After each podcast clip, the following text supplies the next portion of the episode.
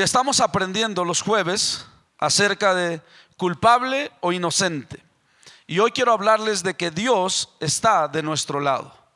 El Dios del universo, el Dios creador de los cielos y de la tierra, está de nuestro lado. Está a nuestro favor. Amén. Dios no está enojado con nosotros, Dios no está en contra de nosotros, Él está a favor de nosotros. Es muy importante cómo nos vemos tú y yo.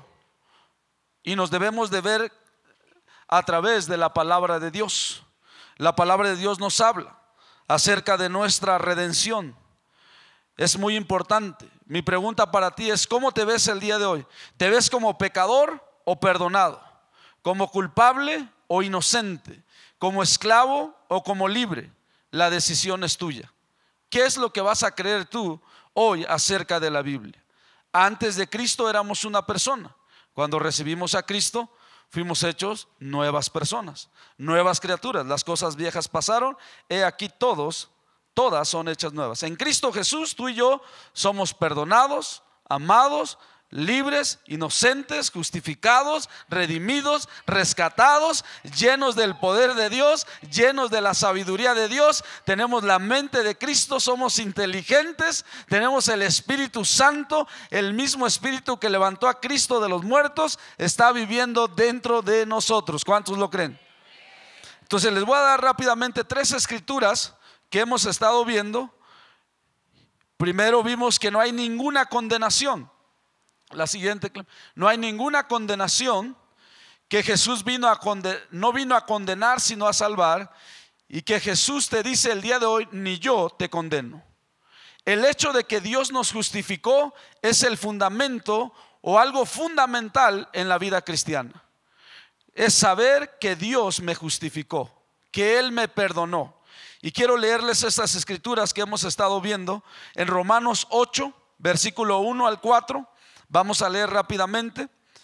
Leímos aquí que ninguna condenación, dice aquí Romanos 8, versículo 1 al 4, dice, ahora pues, ninguna condenación hay para los que están en Cristo Jesús, los que no andan conforme a la carne, sino conforme al Espíritu, porque la ley del Espíritu de vida en Cristo Jesús me ha librado de la ley del pecado y de la muerte. Porque lo que era imposible para la ley, por cuanto era débil por la carne, Dios enviando a su Hijo en semejanza de carne de pecado y a causa del pecado, condenó al pecado en la carne o destronó al pecado, para que la justicia de la ley se cumpliese en nosotros, que no andamos conforme a la carne, sino conforme al Espíritu. ¿Qué está diciendo esta escritura?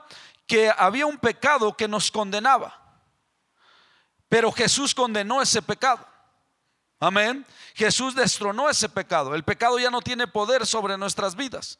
¿Y cuántos de ustedes saben que Jesús es más poderoso que cualquier pecado? La sangre de Cristo es más poderosa que cualquier pecado. Amén. No hay pecado que sea más poderoso que Cristo Jesús. Amén. O que su sangre. Vamos a ver la otra escritura que vimos que Jesús no vino a condenar, sino a salvar. Jesús no está en el negocio de la condenación. No tenemos un ministerio de condenación, sino de reconciliación. Amén. Yo sé que a veces nos dan ganas de que nos dé chance Dios el ministerio de condenación por un ratito, ¿no? Pero no es el ministerio que tenemos, es el ministerio de la reconciliación, que Dios a través de nosotros está diciéndole al mundo que se reconcilien con Él. Amén. Pero vamos a Juan 3, versículo 14 al 18, Juan 3, 14 al 18 dice, y como Moisés levantó la serpiente en el desierto, así es necesario que el Hijo del Hombre sea levantado, para que todo aquel que en él cree no se pierda, mas tenga vida eterna. ¿Cuántos pueden tener vida eterna? Todo aquel que en él cree. Dice, porque de tal manera amó Dios al mundo que ha dado a su Hijo unigénito para que todo aquel que en él cree no se pierda, mas tenga vida eterna. Porque no envió Dios a su Hijo al mundo para condenar al mundo, sino para que el mundo sea salvo por él. El que en él cree no es condenado, pero el que no cree ya ha sido condenado porque no ha creído en el nombre del unigénito Hijo de Dios. ¿Por qué alguien está condenado? ¿De acuerdo a este versículo? 18, lo leo otra vez. El que cree, el que en él cree no es condenado, pero el que no cree ya ha sido condenado porque no ha creído en el nombre del unigénito Hijo de Dios. ¿Por qué alguien es condenado? Porque no cree en qué? En Jesús. Podríamos decir esto, que hoy las personas no están en el infierno porque son adúlteros o porque son fornicarios o porque fumaban tres cajetillas diario de cigarros, ¿no? O porque eran asesinos. esa no es la razón por la cual una persona se va al infierno. Ahora no estoy diciendo que estas cosas son buenas, pero la razón por la cual una persona se va de esta vida a una eternidad sin Dios es porque no han creído en el Hijo de Dios que es Jesucristo. Que Él vino no a condenar, sino a salvar. ¿Ok? Ahora, de acuerdo a estos versículos, el mundo ya estaba condenado. ¿Ok? El mundo ya estaba condenado. Si Jesús no hubiera venido, nosotros hubiéramos permanecido en condenación. ¿Ok? Jesús vino para declararnos inocentes. Repito, Jesús vino para declararnos inocentes. ¿Por qué nos declaró inocentes? Porque éramos culpables. ¿Ok? Tú y yo éramos culpables, éramos pecadores. Dice la Biblia que no hay ninguno bueno, que todos habíamos sido destituidos de la gloria de Dios. Ninguno bueno. A esto a, la gente a veces le, le causa conflicto, créelo. Pero ¿por qué yo soy pecador? No, bueno, la Biblia dice que por un hombre entró el pecado y por ese pecado la muerte, que es Adán. Pero por un hombre, que es Jesucristo, entró la vida y la vida nos alcanzó a nosotros. Amén. Cuando aceptamos a Jesús vino la vida a, a nosotros. Y vino Jesús y nos declaró inocentes porque éramos culpables. Yo estoy agradecido de que he sido declarado inocente. Enrique Pérez es inocente delante de Dios porque ha sido limpiado con la sangre del cordero. ¿Cuántos de ustedes creen lo mismo? Que ha sido limpiado con la sangre del cordero y fuiste declarado inocente. Y la tercera escritura se encuentra en Juan 8, versículo 10, y habla de la mujer que fue encontrada en adulterio. ¿Verdad? Y Jesús le dice estas palabras después de que la quieren apedrear, la quieren eh, matar, obviamente porque así lo decía la ley. Y están ahí las personas con sus piedras enormes, no, no figurativamente, sino literalmente, la quieren matar. Y en el versículo 10, cuando le hacen todas estas preguntas a Jesús, dice aquí Juan 8:10, enderezándose Jesús y no viendo a nadie sino a la mujer, le dijo, mujer, ¿dónde están los que te acusaban? ¿Ninguno te condenó? Ella dijo, ninguno, Señor. Digan conmigo, ninguno, Señor. Entonces Jesús le dijo, ni yo te condeno, vete y no peques más. ¿Dónde están los que te acusaban? ¿Sabes? Nosotros teníamos cosas que nos acusaban. El pecado en nuestras vidas nos estaba acusando, nos condenaba, ¿verdad? ¿Cuántos de ustedes antes de ser cristianos, cuando hacían cometían un pecado, ustedes sabían, no tienes que levantar la mano, sabías tú que estabas pecando, ¿verdad? Tú decías, es que esto no está bien, ¿no? Yo me acuerdo cuando llegaba a mi trabajo y checaba mi tarjeta de que entraba a las 4 de la mañana y me dormía dos horas y empezaba a trabajar a las 6, yo sabía que no estaba bien, ¿ok? Bueno, les digo, no está bien eso, ¿ok? Porque algunos me ven así de que no está bien, no, nada cierto, es broma. Pero no está bien, eso se está robando. Y hacíamos nuestra cama ahí en el locker y nos acostábamos a dormir dos horas. Y cerrábamos con seguro para cuando llegara el dueño, pues oyera que estaba abriendo la puerta y ya me levantara como si nada. si no, pues aquí estamos trabajando duro, ¿no? Eso es robar. Y yo sabía que lo estaba haciendo mal. El pecado en nuestras vidas nos condenaba, la ley nos condenaba, Satanás nos condenaba, los que nos conocen un poco o mucho nos condenaban nosotros mismos nos condenábamos, pero el único capaz de condenarnos decidió no condenarnos, sino declararnos justos e inocentes. Ese es Cristo Jesús. Esas son buenas noticias, amén. Las buenas noticias no es que yo fui bueno. Las buenas noticias es que yo fui malo y era enemigo de Dios, pero Él aún así decidió perdonarme. Amén. Esas son las buenas noticias. Ese es el Evangelio de Cristo Jesús. Pero bueno, tú y yo entonces somos culpables o inocentes. Ok, vuelvo a preguntar. estoy hablando de todo esto porque los cristianos nos cuesta trabajo. Ok, vernos inocentes. Miren, Angélica, eres inocente. La sangre del cordero te limpió. Javier, eres inocente. No porque yo lo digo, sino porque la sangre de Cristo te limpió. No debes ningún pecado. Él ya te limpió. Te declaró inocente, justo, justificado, dice la palabra de Dios.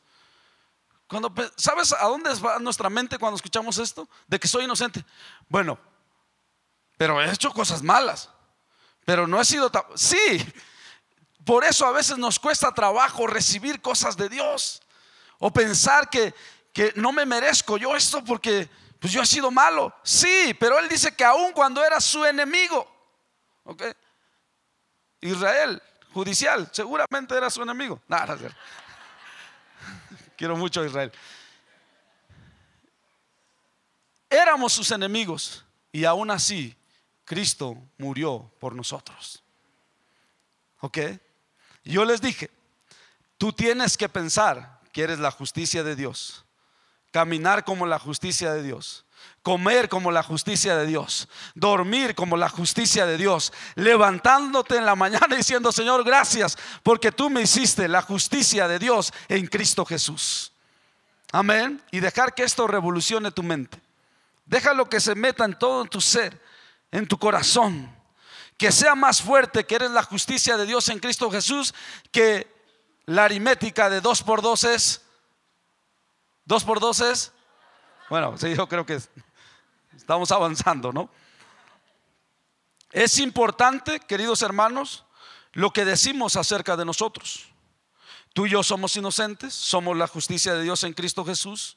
Las palabras condenación y justificación en la Biblia y en el mundo secular son términos legales. ¿Ok? ¿Qué quiere decir esto? Que hay un juez y hay un juez justo que es Dios y que hay un juicio. ¿Ok? Y que un día Dios juzgará a los vivos y a los muertos. Eso es una verdad bíblica. Pero aún cuando hay un juicio, tú y yo podemos saber que en ese juicio tú y yo ya fuimos declarados inocentes por la sangre del cordero. Ahora, cuando hay un juicio, solamente puede haber dos veredictos.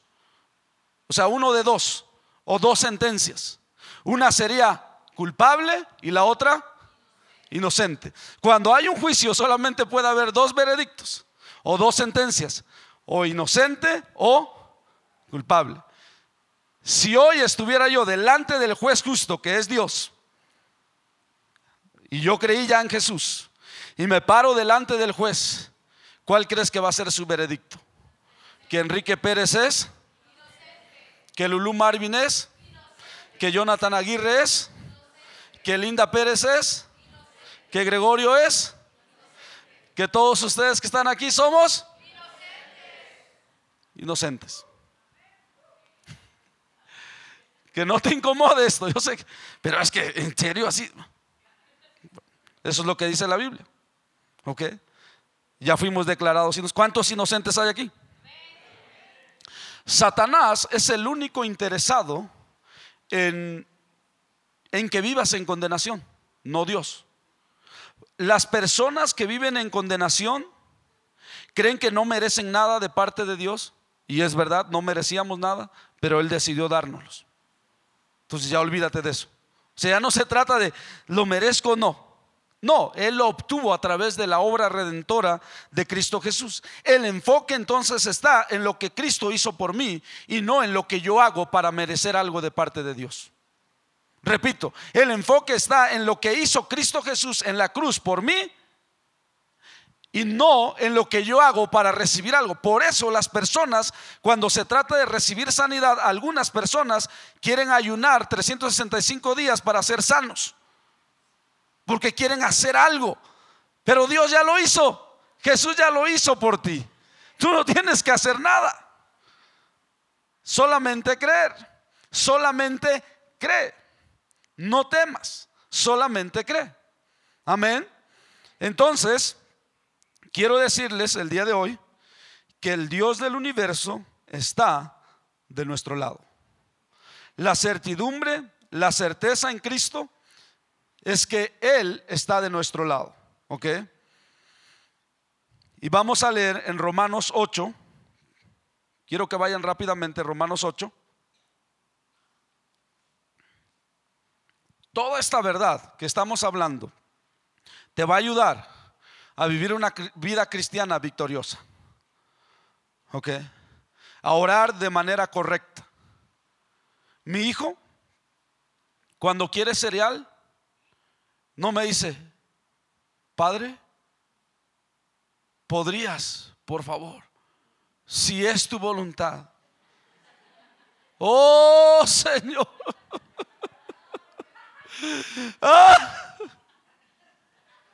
Un plato de cereal. ¿Por qué no me lo pide así? Porque es mi hijo. Y yo quiero lo mejor para mi hijo. ¿Somos hijos de Dios, sí o no? Si eres hijo de Dios, yo soy hijo de Dios. A veces dicen, yo sé que Dios no tiene consentidos, pero yo conmigo a veces lo dudo, ¿no? Digo, Señor, yo sí me siento consentido por el Señor. ¿Ok? Es más, ni siquiera en su cumpleaños mi hija se casi. por favor, una Rapunzel. ¿Sabes qué me encanta con mis hijos? Llevarlos a la juguetería y decirles, escojan lo que ustedes quieran. Y mira, como pirinolas, dándole vuelta a la tienda así. ¿Y, puedo dos? Y ya sabes, te ponen su carita y tú, está bien dos. Y dijo Jesús, ustedes siendo malos, saben dar cosas buenas a sus hijos. Cuanto más su Padre Celestial no les dará todo lo que ustedes le pidan. Somos hijos de Dios. Amén. Entonces ya llegaron, Romanos 8, versículo 31 dice, esta es la certeza que tenemos en Cristo Jesús. ¿Qué pues diremos a esto? Si Dios es por nosotros, ¿quién contra nosotros? El que no escatimó ni a su propio Hijo sino que lo entregó por todos nosotros, ¿cómo no nos dará también con él todas las cosas? ¿Cuántas cosas? Todas. Versículo 33. ¿Quién acusará a los escogidos de Dios? Dios es el que justifica. Wow. ¿Quién va a acusar a los hijos de Dios? ¿Mancera? ¿Peña Nieto? ¿Donald Trump? ¿Quién? ¿Dios nos va a acusar? Dios es el que justifica. O sea, el único que tiene el derecho en el universo de acusarnos y de condenarnos es Dios y Dios es el que nos justifica. Puedo irme a mi casa a dormir tranquilo. No, no, o sea, un cristiano no puede tener insomnio. Si no puedes dormir, por favor, lee estos versículos una y otra vez y créeme, la primera lida te vas a quedar dormido porque nos duerme cuando leemos la Biblia, ¿no? ¿Quién entonces te puede acusar? ¿Quién lo hará? Nadie. En medio de un mundo en contra de nosotros, tenemos una plena seguridad en Él de que somos perdonados y no condenados. Sí, hay gente que nos critica, los cristianos. Ahí van los aleluyos. Esos que se graduaron, ¿de qué se graduaron? A ver que me enseñen. Eso no vale para nada, ese papel.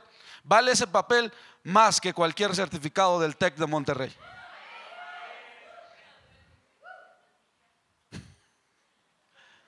¿Ok? esto es más importante. Amén. Que cualquier otra cosa.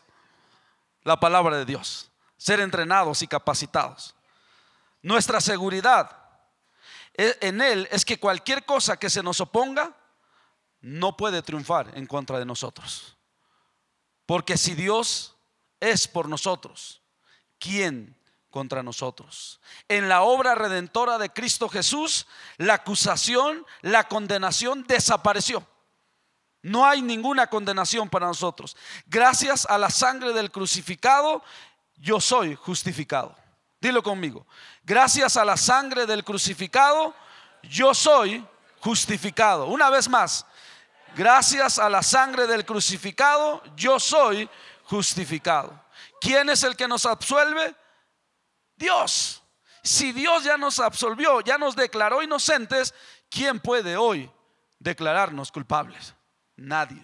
En el peor de nuestros días, cuando estábamos en lo peor de lo peor, en lo más bajo, cuando estábamos lo más alejados de Dios, Dios decidió perdonarnos. Amén. Vean lo que dice el versículo 34, ahí mismo en Romanos 8. Dice, ¿quién es el que condenará? Cristo es el que murió, más aún el que también resucitó, el que además está a la diestra de Dios, al que también intercede por nosotros.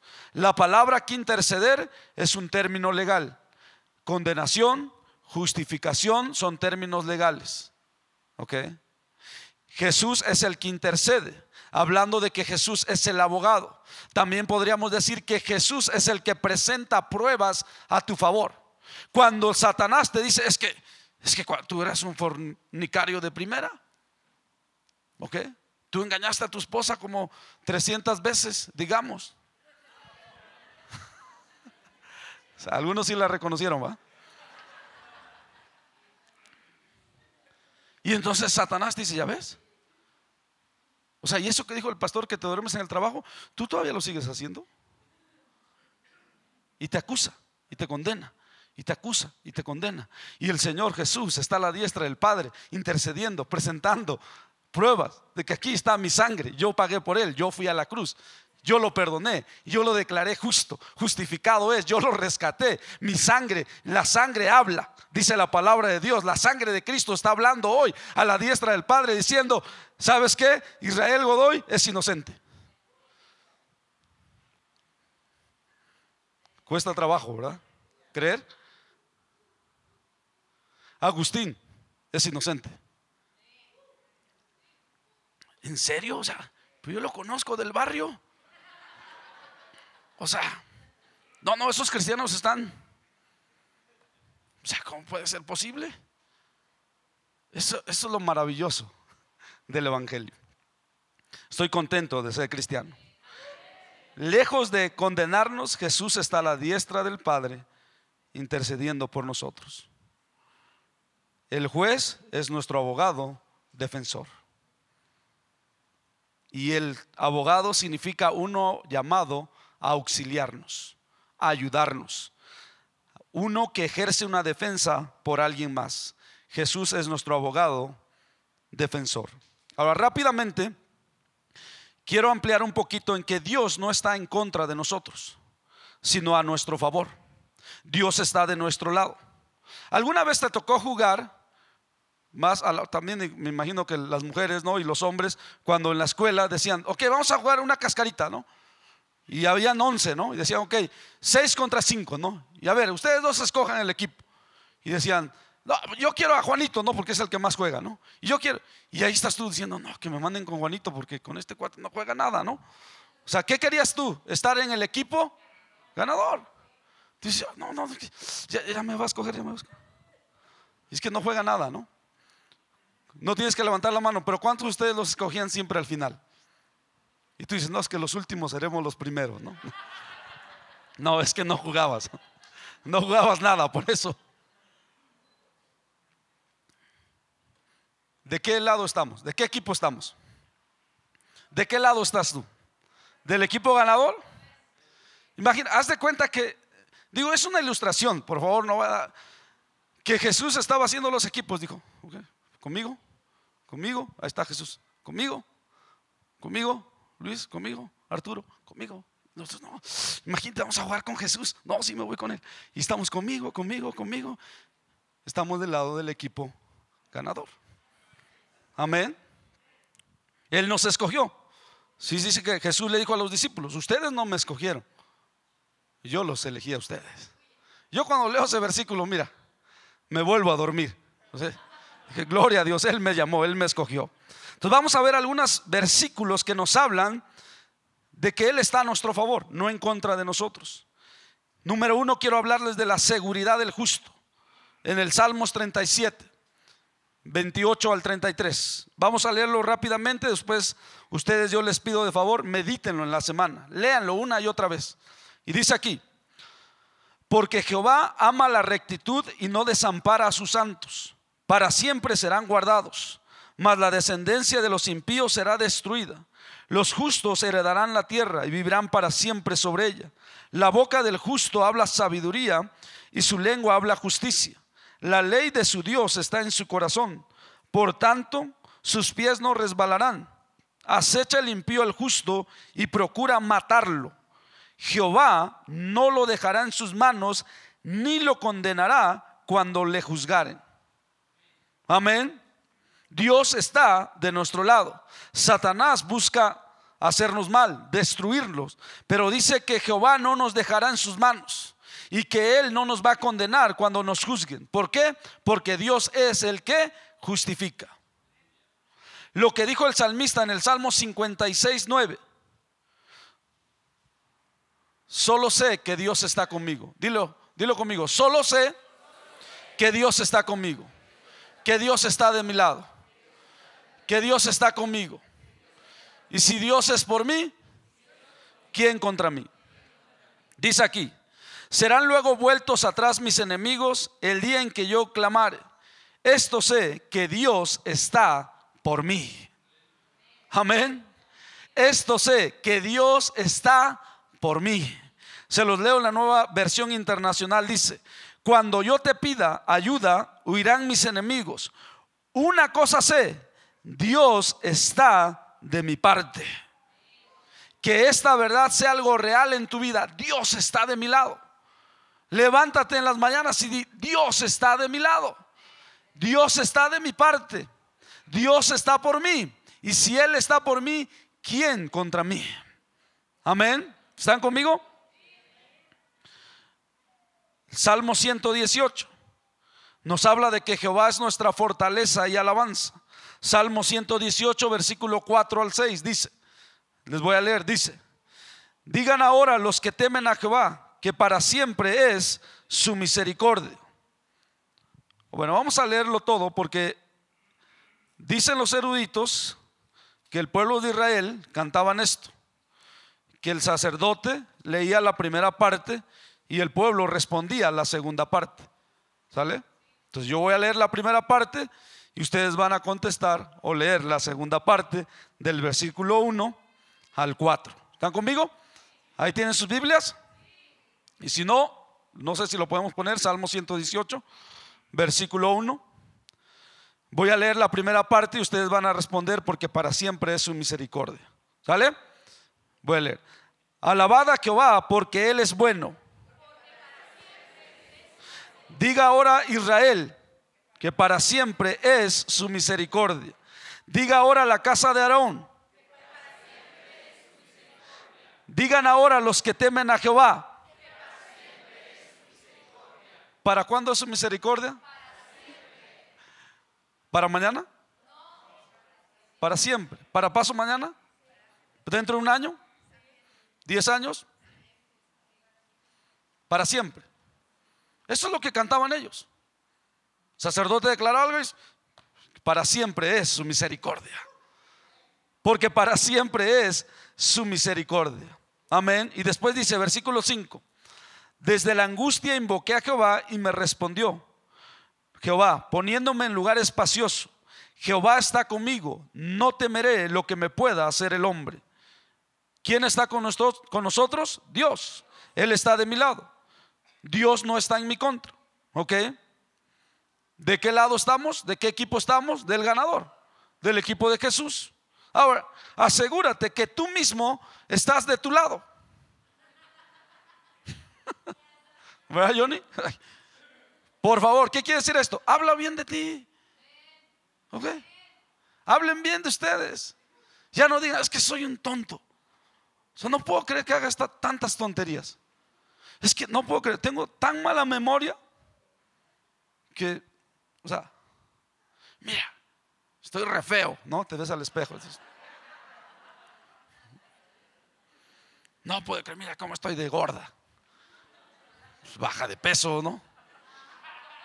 O sea, es sencillo. Les voy a dar algunos pasos para hablar de ti. Esto es lo primero que vas a hacer cuando hables de ti. Te vas a levantar y vas a sonreír. ¿Pueden sonreír? A ver todas. Y vas a decir, yo me declaro inocente por la sangre de Cristo. ¿Sale? Tres, sonriendo, yo me declaro inocente y yo declaro que no voy al infierno, sino al cielo. Y después vas a decir, yo me declaro sano fuerte, vencedor, inteligente, sabio, lleno de la sabiduría de Dios, gracias a Cristo Jesús. Habla bien de ti. La palabra de Dios, Jesús dijo esto, que por tus palabras tú vas a ser condenado o por tus palabras vas a ser justificado o declarado justo. Por tus palabras. ¿Es importante lo que decimos? Mateo 12, 37, ustedes lo pueden leer después, ahí dice que por tus palabras, dice en la nueva versión internacional, se te absolverá y por tus palabras se te condenará. Es importante lo que hablamos de nosotros, ¿ok? Es importante lo que hablas bien de, ti, que hables bien de ti. Si Dios ya habló bien de ti, ¿por qué vas a hablar tú mal de ti? Estás yendo en contra de lo que Dios dijo. ¿Ok? Habla bien de tus hijos. Habla bien de tu esposo. Ah, es que se Mejor no digo la palabra, ¿no? Ahí viene ese gordito a comer, ¿no? Habla bien de tu esposa. Nada, es que no la soporto. Dios, te la llevas o te la mando, ¿no? Cosas así no se puede, ¿ok? Miren, yo tengo un testimonio. Obviamente es un testimonio. A mí me sirvió mucho, ¿ok? Cuando yo me iba a venir a México, le dije a mi jefe, que ni siquiera era cristiano, Alex Tocuda. ¿Tú cómo ves? ¿Tú crees que yo pueda sobrevivir en México? ¿Y sabes qué me contestó? Mi jefe, el que me amenazaba con cuchillo. Algo, unas palabras que hasta el día de hoy me hacen sentir bien. ¿Sabes? Qué? Me volteó a ver y me dijo, Enrique. Así me dijo, ¿ok? Y yo lo creí. Me dijo, tú eres el mexicano más inteligente que yo he conocido. A donde quiera que vayas, Tú la puedes hacer. Me subí al avión. Yo soy el mexicano más inteligente. Hablen bien de ustedes. Hablen bien de sus hijos. Dile al de al lado, Dios está contigo. Dios está de tu lado. Y yo también, dile. ¿Quién hay que me condene el día de hoy? Nadie. El Señor es el que me justifica. Vamos a terminar con Isaías 50. Vamos a terminar con esto. Nunca más caminaré avergonzado. ¿Alguna vez, para los que ya están casados o los solteros, te invitaron a comer a la casa de tu novia o de tu novio y estabas apenado de comer, no? Y estabas comiendo costillas barbecue con tenedor y cuchillo, ¿no? Tratando de cortar el hueso, ¿no? Así. ¿Por qué? Porque tenías vergüenza. Y el suegro todavía te dice, come sin vergüenza, ¿no? No sé si te lo dijo con amor o desprecio, ¿no? Pero, pero ya después que hay confianza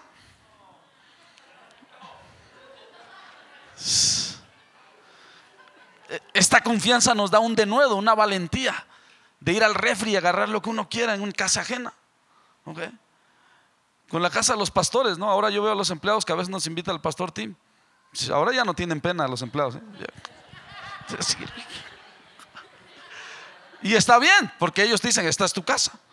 Cuando a mí la gente me dice, esta es tu casa, aguas, ¿eh? porque voy a llegar ahí, ¿no? Nunca jamás caminaré avergonzado porque Dios ya me perdonó. Mexicanos, caminemos con el rostro levantado. Ok.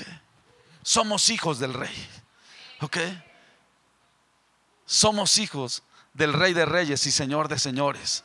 No somos tercermundistas, no somos tercera clase, ni siquiera somos primer mundo, somos hijos de Jehová de los ejércitos, que está por encima de eso.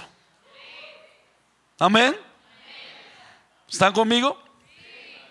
Ok. Entonces, Isaías 50, versículo 7 al 9 dice, porque Jehová el Señor me ayudará, por tanto no me avergoncé, porque, por eso puse mi rostro como en pedernal y sé que no seré avergonzado. Cercano está de mí el que me salva. ¿Quién contenderá conmigo? Juntémonos. ¿Quién es el adversario de mi causa? Acérquese a mí. He aquí Jehová el Señor me ayudará. ¿Quién hay que me condene? He aquí todos ellos se envejecerán como ropa de vestir, serán comidos por la polilla. ¿Sabes qué quiere decir ahí?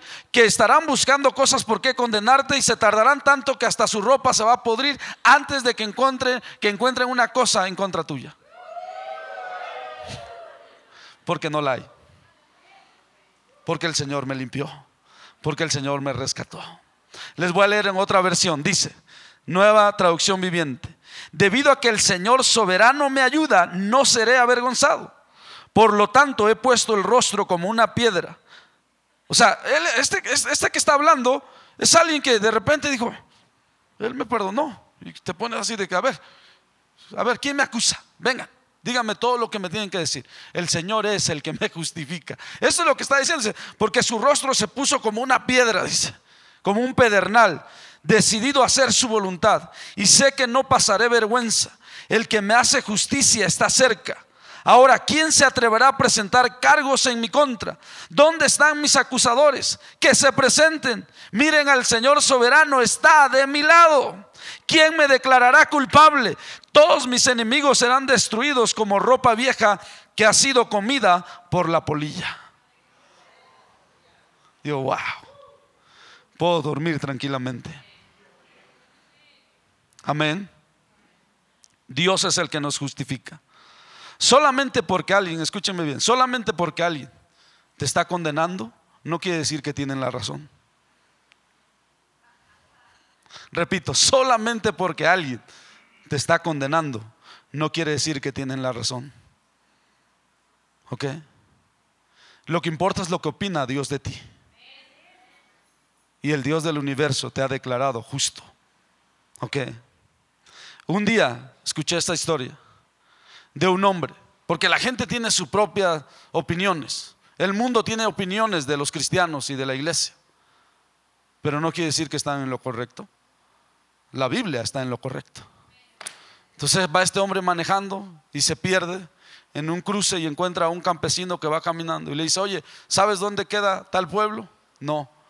¿Tú crees que por esta calle llego a tal lugar? No, no sé. Oye, y si me regreso, no, no sé. Y le dice el chofer, no sabes nada por aquí, ¿verdad? no sabes nada, eres casi casi un ignorante. Y le contesta al campesino, sí, pero no estoy perdido.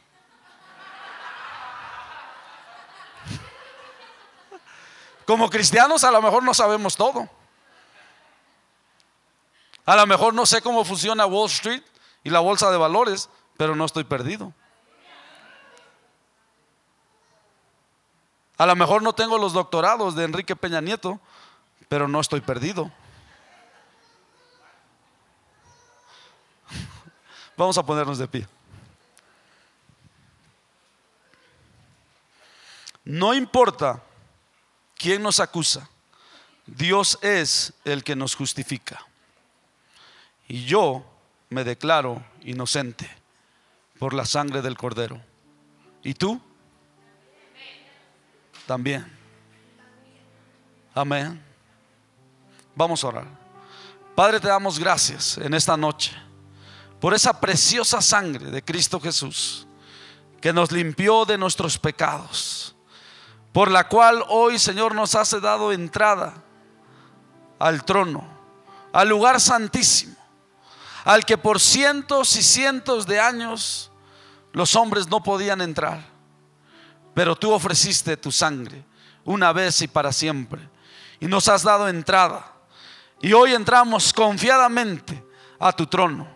Y te podemos alabar y adorar y decirte, Abba Padre, Abba Padre, tú eres nuestro papá, tú eres nuestro Dios y tú estás de nuestro lado, tú estás a nuestro favor.